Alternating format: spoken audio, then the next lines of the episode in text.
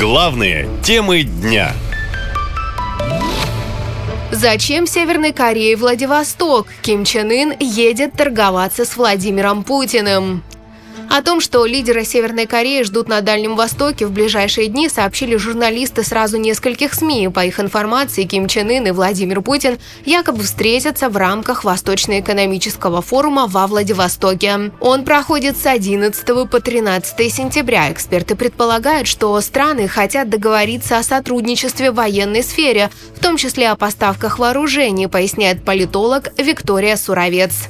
По мере усиления изоляции России в условиях противостояния с Западом Москва все больше пытается сблизиться с Северной Кореей. Пхеньян со своей стороны хотел бы, чтобы Москва предоставила ему передовые технологии для спутников и атомных подводных лодок, а также продовольственную помощь. Кремле это комментировать отказались, а Вашингтон пригрозил КНДР последствиями, если та будет поставлять оружие в Россию. Об этом заявил советник Джо Байдена по национальной безопасности Джей Салливан.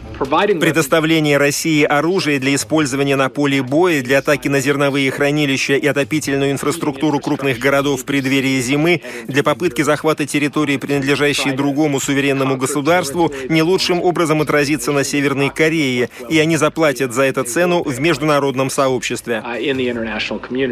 Москву и Пхеньян объединяет то, что они сейчас изгои международной политической арены, однако лидер Северной Кореи хочет использовать Россию для продвижения собственных интересов на Западе, считает эксперт-международник Александр Габуй. Два лидера э, двух стран, которые пребывают в наибольшей, наверное, международной изоляции.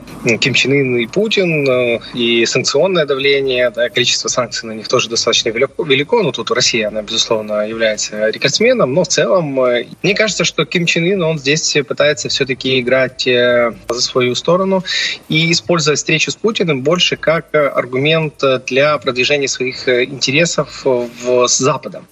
Его главный интерес на сегодняшний день у Ким Чен Ына это то, чтобы с него начали снимать санкции и чтобы, ну, скажем, прекращали, скажем, изоляцию КНДР без каких-то серьезных уступок с его стороны.